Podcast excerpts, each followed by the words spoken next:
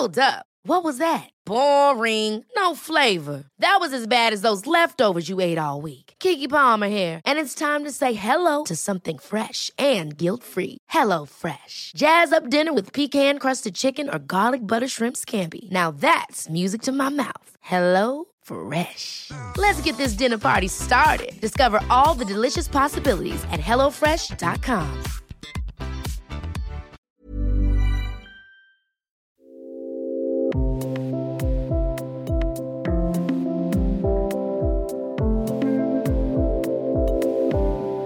Herzlich willkommen zum Yoga Easy Podcast. Alle sind erleuchtet. Ich bin Christine Rübesam. Yoga lehrt die Sprache des Körpers und ist insofern universell, könnte man jetzt mal behaupten. Wenn das so wäre, dann wäre Yoga das richtige Instrument, um die Völkerverständigung voranzutreiben. Heute spreche ich mit einer Frau, Gabriela Bosic in München, die sich nicht nur damit auskennt, sondern auch mit der Frage, was es eigentlich bedeutet, heute eine Frau zu sein. Ich weiß das überhaupt nicht, aber sie macht so tolle Workshops mit dem Titel Die Göttin in dir, entfalte das Geschenk deiner Weiblichkeit. Ich kann es kaum erwarten. Gabriela Bosic.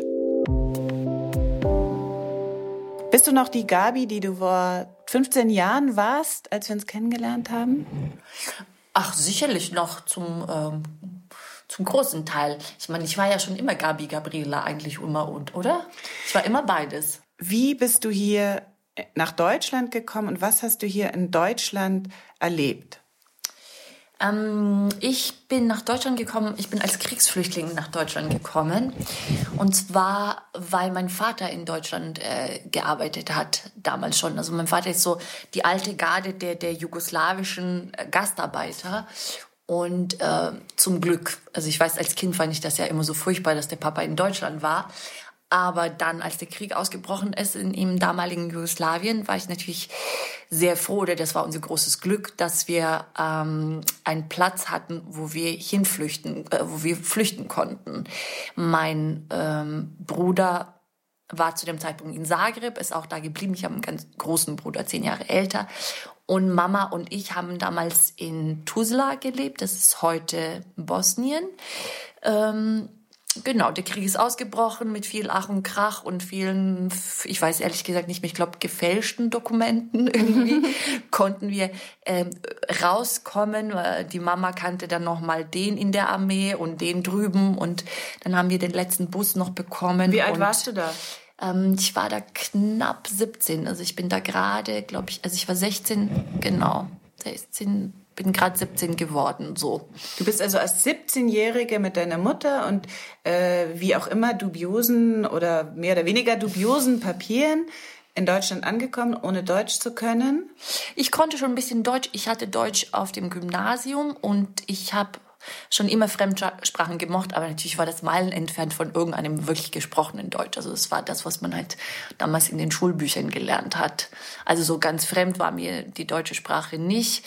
Ähm, aber der Plan war eigentlich immer für mich, nach England zu gehen. Da war ich in der Sommerschule, schon das Jahr davor und da wollte ich studieren und Genau, dann habe ich aber Anglistik am Ende des Tages in Deutschland studiert.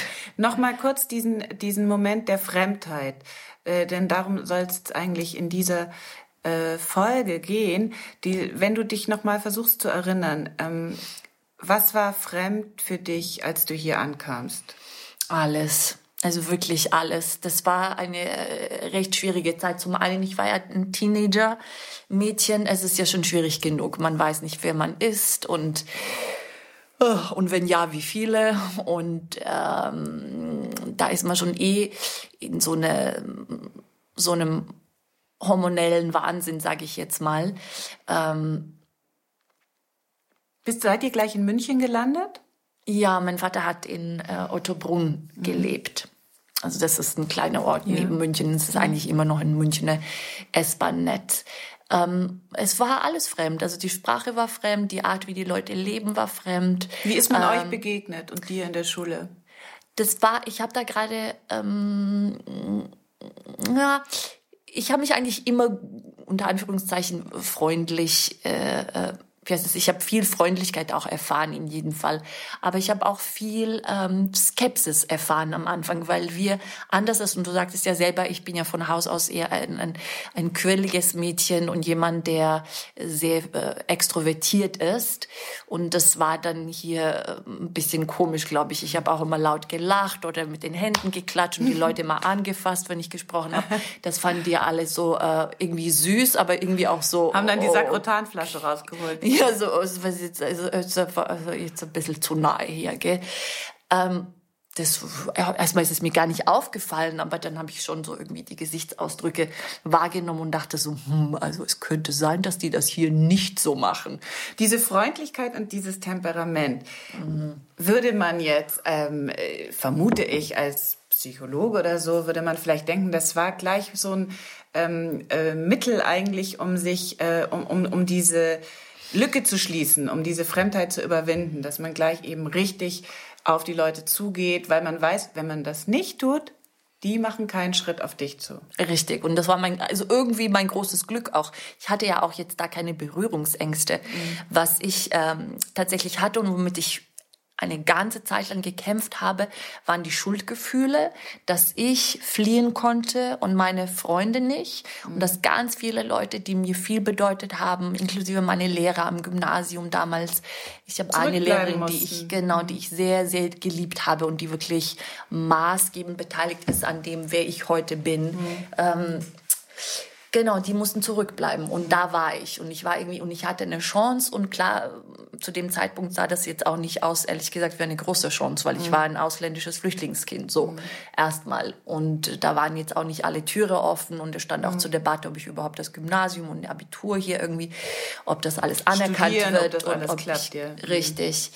Ähm, das war, was mich geplagt hat. Also das war eigentlich am Anfang das Schwierigste für mich. Und dann äh, musste ich mich irgendwann mal dafür entscheiden, zu akzeptieren, dass das mein Schicksal ist. Und aus welchem Grund auch immer habe ich diese Möglichkeit, aus welchem Grund auch immer haben die anderen die Möglichkeit nicht. Und ich habe geschaut, dass ich helfen kann, so wie ich helfen konnte. Wir haben natürlich da ganz viel Essen und so weiter nach unten geschickt. Oder die Leute, die kamen ja, das war ja der Anfang des Krieges damals in ähm, Jugoslawien oder zumindest in Kroatien und, und Slowenien war das ja schon richtig entfacht. Ähm, und wir haben ganz viele Leute dann angenommen, die haben bei uns geschlafen und von da aus sind sie dann in die andere Städte in Europa gegangen. Also da musste ich mich irgendwie freischaufeln und äh, irgendwie habe ich das glücklicherweise hingekriegt. Du machst heute unter anderem, ähm, ist eine Sache, die, glaube ich, ich kenne das gar nicht von so vielen anderen, Du machst Frauenworkshops, also Yoga-Retreats für Frauen. Und wenn du jetzt versuchen würdest, eine Verbindung herzustellen, ist da, gibt es irgendwie eine Verbindung zwischen diesem Erleben von Fremdsein und wie man das überwindet zu den Frauen, die jetzt zu dir kommen und vielleicht auch in irgendeiner Weise also der Marxist würde sagen, entfremdet sind oder selber nicht bei sich angekommen sind. Gibt es da irgendeine Verbindung oder ist es jetzt äh, völlig an den Haaren herbeigezogen von mir? Hm. Also die, die Vorliebe für die Arbeit mit den Frauen kommt eigentlich aus meiner eigenen ähm, Erfahrung oder diese Lebensreise als Frau. Ich war mir eine ganze Zeit lang unsicher, was es bedeutet, eine Frau zu sein. Durfte ich als Frau quirlig sein, temperamentvoll sein, beziehungsweise ist das die einzige Art und Weise, eine Frau zu sein? Denn so bin ich ja groß geworden, dass ich, ähm, das ist in der Kultur, in der ich groß geworden bin, ist, sind das große Attribute, dass man irgendwie vielleicht auch laut ist oder auffällt oder zumindest in meiner Familie war das so. Ähm, und diese Reise irgendwie, um zu verstehen, was das Frau-Dasein mm, ausmacht oder was eine Frau alles sein darf beziehungsweise sein muss. Ähm, das war das, was mich dazu inspiriert hat, weil es, es war tatsächlich, ja, wahrscheinlich hast du auch recht mit diesem Aspekt des, ähm, der Fremdheit oder des das Fremd. In Deutschland ist es dann noch mal anders, eine Frau zu Glaube sein. ich auch. Also Stark, selbstständig und so weiter. auch sehr Keine Ahnung. rationell vielleicht. Super rationell, genau, das stimmt. rationell, effektiv, kontrolliert. Also wir machen es Gleichberechtigt uns ja nicht immer. gerade leicht. Also Nee, genau. Und dann immer diese Betonung auf gleichberechtigt im Sinne von, ähm, ich brauche keinen Mann, ich kann das alles alleine. Die Prägung verstehe ich, das ist ja ähm, auch zum Teil meine Prägung. Aber hier war das tatsächlich so eine gewisse, Ist vielleicht auch weniger eine mir, wenn ich sage, eine Ja. Härte, also Ja. so eine, so eine ein bisschen, äh, ja, so nochmal ein bisschen eine, eine gewisse Strenge, die ich am Anfang nicht verstanden habe. Naja, also das kommt natürlich auch aus einer äh, ganz klaren historischen Situation. Richtig. Also wie lang, äh, seit wann ist ähm, der Paragraph 218 abgeschafft? Also aus dieser historischen Situation äh, kam natürlich der Impuls, dass man dann erstmal so und so viele Jahre oder Jahrzehnte sich wirklich äh, behaupten muss als Frau. Aber zurück zu deinen Workshops. Was kommen für Frauen zu dir? Na, ganz unterschiedlich. Also ich meine, jetzt bin ich ja auch deutsch. ich habe ja auch einen deutschen Pass und ich fühle mich tatsächlich auch wirklich sehr Deutschland verbunden und auch deutsch. Ähm, klar, meine Wurzel sind meine Wurzel und das lässt sich ja nicht leugnen und auch nicht überhören. Ähm, ähm, aber es kommen wirklich äh, ganz unterschiedliche Frauen und das ist das, ist das Schönste daran. Ich würde aber ähm, sagen, dass die Mehrheit dann äh, doch die Frauen sind, die ähm, selbstständig, die gut verdienen, die äh, finanziell können, abgesichert natürlich, sind. ja. Ähm, ja, ob, ob das jetzt der Grund ist, ich meine, wir haben auch immer ein paar Hausfrauen, aber die Mehrheit sind doch die Frauen, die keine Erfüllung gefunden haben in diesem Erfolg und in diesem, ähm, ich bin selbstständig, ich brauche keinen Mann, also ich kann das schon alles alleine. Und die kommen, um tatsächlich ihre feminine Seite mehr zu entdecken, weil ähm, manchmal kommt es mir vor, als ob wir vor so einer Wahl stünden. Entweder ich bin ähm, meine eigene Herrin und, und habe alles unter Kontrolle, oder ich muss mich einem Mann unterwerfen, wenn ich dann ähm, anschmiegsam bin oder weich bin. Der Punkt, was wir in diesem Workshop oder in diesen Retreats zeigen wollen, ist, dass es nicht so, es ist nicht ein Entweder-Oder. Es ist, ähm, da ist eine Möglichkeit und das ist eigentlich der einzige Weg, diese Polaritäten in sich zu bringen. Denn jede Frau und jeder Mann hat in sich eine maskuline und eine feminine Seite. Und ähm, die Mehrheit ist schon, die, sind die Frauen, also zumindest habe ich mir äh, beim letzten Retreat ähm, Gedanken darüber gemacht oder auch geguckt, wer die Teilnehmerinnen waren, die, die mehr in Touch sind mit ihrer ähm, Maskulinen maskulinen Seite. Seite. Aber wir haben auch, und das war ganz erfrischend, ich, ich glaube, dass es auch beim letzten Retreat war, wir hatten auch eine Frau, die sagte, ich habe vier Kinder. All das, was jetzt die Frauen vor mir erzählt haben, kann ich überhaupt nicht nachvollziehen. Ich habe noch nie gearbeitet und ich will genau das, was ihr gemacht habt. Das war wirklich ähm, Haben sehr diese, schön. haben diese Retreats auch die Aufgabe, durch die Yoga-Praxis äh, wieder so eine Art Schwesterlichkeit herzustellen? Denn äh, das kennen wir ja, dass äh, Frauen sich gegenseitig das Leben dann nicht unbedingt leichter machen, sondern den jeweiligen konträren Lebensentwurf kritisieren. Also stellt ihr da, ist das ein, eins deiner Anliegen, dass du sagst, Ja, unbedingt. egal? Unbedingt, weil wirklich jeder hat sein, äh, jeder hat, jede von uns hat irgendein Problem und jeder hat, jeder hat einen Kampf, den sie äh, selber kämpft und jeder hat einen Lebensentwurf, den wir äh, respektieren müssen, weil äh, wieso denn auch nicht? Ich finde aber, was wir hier, wenn wir über die Schwesterlichkeit reden, ähm, was in diesen Workshops auch entsteht und ist so unheimlich schön, ist, ähm, man erkennt sich in den anderen Frauen und man sieht, dass man mit eigenen Problemen nicht alleine ist. Und wenn du dich in der anderen Frau erkennst, dann entsteht ein Mitgefühl. Äh, ent- es- äh, das Mitgefühl entsteht und du ähm, entscheidest dich dafür, was du schon immer eigentlich wusstest, jede von uns ähm, weiß das, dass, mh, dass wir gar nicht so anders sind, als wir glauben. Und dann gibst du die Unterstützung oder der anderen Frau. Und wenn das ist eigentlich auch das ist, was bei einem selbst passieren muss, wenn du dich dafür entscheidest, den an, die anderen Frauen zu unterstützen, sie ähm, sie hochzuhalten sozusagen oder sie zu feiern, wenn es was zu feiern gibt. Wenn du ihn, wenn du sie unterstützt, dann bekommst du das auch zurück. Und das ist wirklich, es ist das Gesetz von Karma letzten Endes. Also wir als Yogis wissen, das, was du gibst, das bekommst du zurück. Und meine Erfahrung war tatsächlich die Frauen, die sich am meisten darüber beschweren, dass die anderen Frauen zickig sind und dass die irgendwie einem nichts gönnen. Die gönnen sich gar nichts. Mhm. Die will, die ist ja nur neidisch auf meinen Erfolg. Meine Erfahrung Erfahrung ganz ehrlich äh, war, dass das wahr sein kann, nur wenn du selber so bist. Mhm. Warum ist man so? Mein Gott, also ich meine, du hast ja selber zwei Töchter, ja. Mhm. Ich finde, das ist der schnellste Weg, sowas zu verändern, mhm. wenn man von der, vielleicht von der Mutter oder von der Oma oder von der Tante das gehört hat, ja, die Frauen sind tickig, muss da aufpassen, die Frauen sind ganz schlimm. Dass wir unsere Töchter so großziehen und ihnen beibringen, dass sie sich gegenseitig ähm, unterstützen sollen, dass die äh, diese Schwesterlichkeit wertschätzen sollen. Und wenn man das aufrichtig macht und den anderen Frauen auch wirklich die Bühne auch mal bieten kann und wenn es die Zeit ist, für sie zu scheinen, dann bist du da und klatschst die nochmal an. Oh, oh, wie heißt das? Äh, feierst, feuerst yeah, die yeah. an und, mhm. und klatschst für sie. Und dann weißt du, wenn deine Zeit ist, du hast auch ähm, andere Frauen hinter dir, die dich genauso unterstützen das werden. Ist ja, das, das, das weiß man ja, glaube ich, äh, aus der äh, Evolution heraus, dass diese Art des Zusammenhalts ähm, die ist äh, ja nicht ohne Eigeninteresse. Also natürlich ist hm. man einfach stärker, wenn man Rückhalt hat und wenn man sich zusammentut, als wenn man das alleine macht.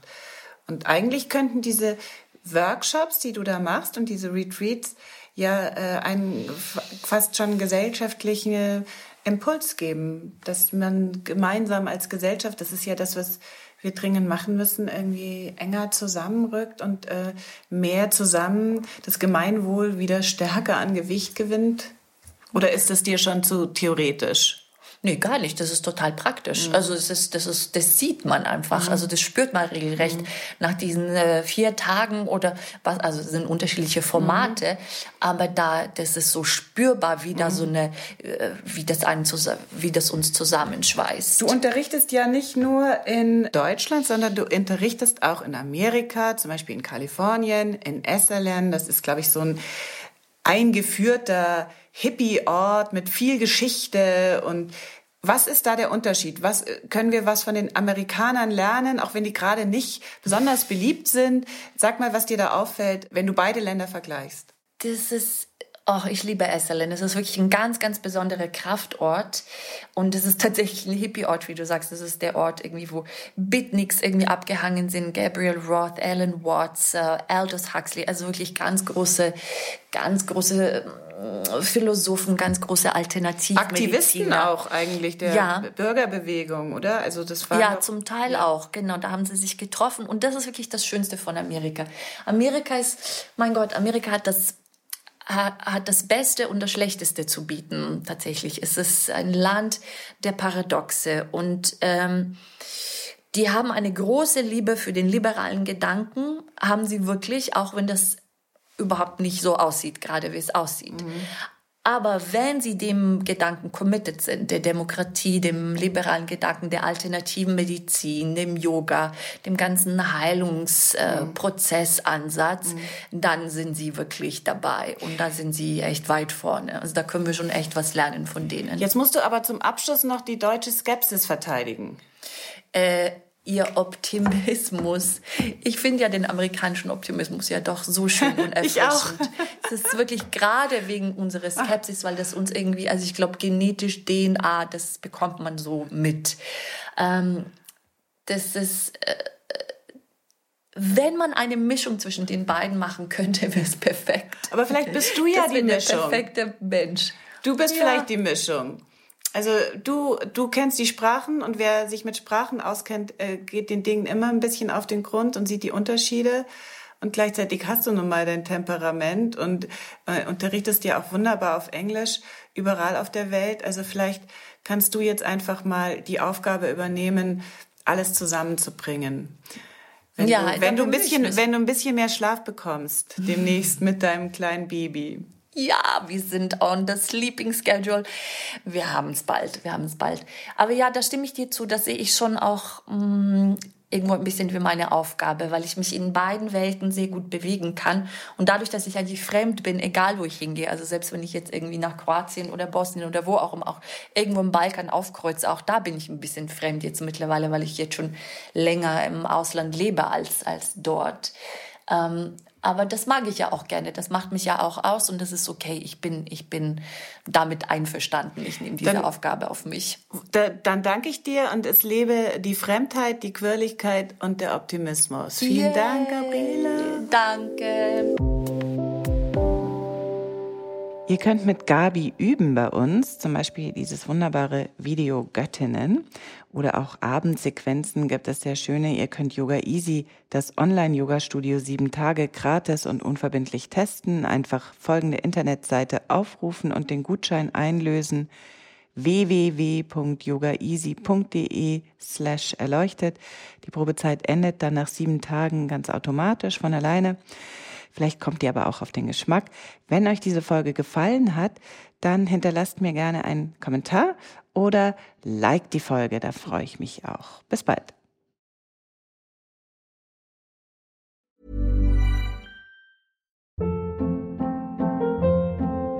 Hold up. What was that? Boring. No flavor. That was as bad as those leftovers you ate all week. Kiki Palmer here, and it's time to say hello to something fresh and guilt-free. Hello Fresh. Jazz up dinner with pecan-crusted chicken or garlic butter shrimp scampi. Now that's music to my mouth. Hello Fresh. Let's get this dinner party started. Discover all the delicious possibilities at hellofresh.com.